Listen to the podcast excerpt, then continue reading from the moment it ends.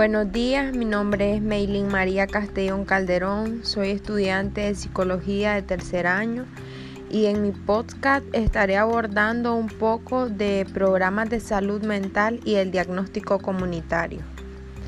El programa de salud mental promueve, coordina e implementa actividades de cooperación técnica dirigida a fortalecer las capacidades nacionales para desarrollar políticas, planes, programas y servicios, contribuyendo a promover la salud mental, reducir la carga que significan las enfermedades psíquicas, prevenir las discapacidades y desarrollar la rehabilitación. El diagnóstico comunitario es un proceso permanente y continuo de reflexión y análisis sobre la realidad partiendo de la colecta, integración, sistematización y análisis de la información del territorio de la comunidad. El podcast eh, se basará en la respuesta a las siguientes preguntas. Como primer pregunta es describir cada una de las etapas del desarrollo de programas de salud mental comunitaria. Las etapas del desarrollo de programas de salud mental comunitaria eh, son examen preliminar de la comunidad. Esta etapa es contemporánea con la definición de la comunidad. La definición se refiere al grupo poblacional cubierto por el servicio o programa de salud mental respectivo que puede incluir o no una comunidad geográficamente definida. B. El diagnóstico comunitario. En esta etapa se estudia la distribución de un trastorno de la comunidad y sus condiciones determinantes. C. Plan de acciones de programa. Una formulación acertada permitirá lograr un máximo de impacto en las condiciones de la realidad, efectividad con un mínimo de costos, asegurando que los más necesitados sean privilegiados con los mayores beneficios del programa. De implementación del programa. Esta es la etapa que se busca la estrategia más apropiada para poner en práctica el programa procurando en todo momento que la comunidad participe. La implementación del programa comprende, entre otros, dos componentes centrales. Por un lado, las actividades de intervención dirigidas a la comunidad y por el otro, el registro continuo de esas actividades. E. Vigilancia del estado de salud mental en la comunidad es la acción continua durante la implementación del programa que permite la identificación rápida de los cambios de salud como consecuencia al programa u otras causas. F. Evaluación de la atención prestada u otras acciones de salud. Son los resultados obtenidos en acciones de vigilancia y evaluación. Y G. La toma de decisiones. Un reexamen de la situación en salud permitirá la reflexión con respecto al curso y resultados del programa en ejecución como base de decisiones para acciones futuras. Como segunda pregunta tenemos desde el punto de vista explicar en qué consiste el examen preliminar de la comunidad y mencionar las características de este. El examen preliminar, desde mi punto de vista, consiste en ayuda a las necesidades de salud mental que tenga una comunidad, facilita recursos para atender este problema y permite determinar cuáles son los problemas de prioridad que necesitan ser atendidos con acciones. Las características de este son las siguientes. Ubicación geográfica, datos sociodemográficos, datos socioculturales, datos de salud y enfermedad, datos políticos, recursos disponibles en la comunidad. Como tercer pregunta, es explicar en qué consiste el diagnóstico comunitario.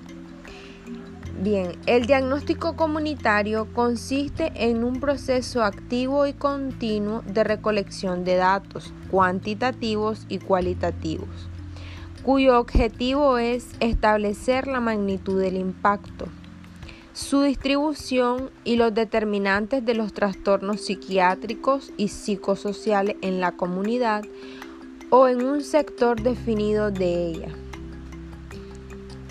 Este tipo de diagnóstico comunitario utiliza métodos y estrategias epidemiológicas específicas de la atención primaria que logran rápidas respuestas, que son de relevancia local, de bajo costo y que permiten la rápida acción. El diagnóstico puede complementarse con información generada por métodos de investigación cualitativa estos métodos son apropiados para obtener información basada en las percepciones y actitudes de miembros en la comunidad. 4. Como cuarta pregunta tenemos explicar cuál es la diferencia entre el diagnóstico comunitario y el diagnóstico de la comunidad. Además, brindar ejemplos. El diagnóstico comunitario permite identificar y caracterizar un síndrome o una condición de salud comunitaria, mientras que en el diagnóstico de la comunidad se incluye la identificación y caracterización de la comunidad desde el punto de vista estructural. Ambos procesos, aunque asociados y complementarios, no son idénticos el diagnóstico comunitario se apoya en especial en la epidemiología, el diagnóstico de la comunidad en las ciencias sociales. El primero define principalmente un estado de salud o enfermedad. El segundo permite identificar factores determinantes. Por ejemplo, el diagnóstico comunitario permitirá determinar la existencia de un síndrome de deserción escolar o de alcoholismo, mientras que el diagnóstico de la comunidad permitirá identificar y describir una comunidad desorganizada o una comunidad en transición. Como quinta pregunta, tenemos explicar cada uno de los componentes operativos del diagnóstico comunitario. Primero está la definición de la población donde se hará el diagnóstico. Esta definición es de carácter operativo y deberá incluir con las precauciones obvias de confidencialidad los nombres y las direcciones de cada miembro de la comunidad. Por ejemplo, todos los alumnos de las escuelas primarias, los habitantes de un barrio, los integrantes de un grupo laboral. Segundo, Formulación de los objetivos del diagnóstico. Por ejemplo, establecer la distribución de un trastorno. Por ejemplo, alcoholismo, identificando los determinantes en un grupo poblacional determinado. Como tercero, tenemos la definición de los métodos que se emplearán en el proceso diagnóstico. Los métodos son varios y dependen tanto de los recursos disponibles, del sector salud u otros, como del tipo de problema a estudiar. Sin embargo, cualquiera sea el método empleado, deben desarrollarse los instrumentos que se utilizarán, especificando cuándo y por quién. Algunos hitos a tener en cuenta en este, en este aspecto son los siguientes. A. Es imposible que el TSM se familiarice con todas las fuentes de datos, estén o no publicadas. B. La actividad clínica constituye generalmente una fuente valiosa de información, siempre que haya sido registrada cuidadosamente. C. En algunos lugares el registro de casos psiquiátricos puede ser la fuente de datos. Recoge su información de la actividad clínica, pero debe notarse que este sistema de información es costoso.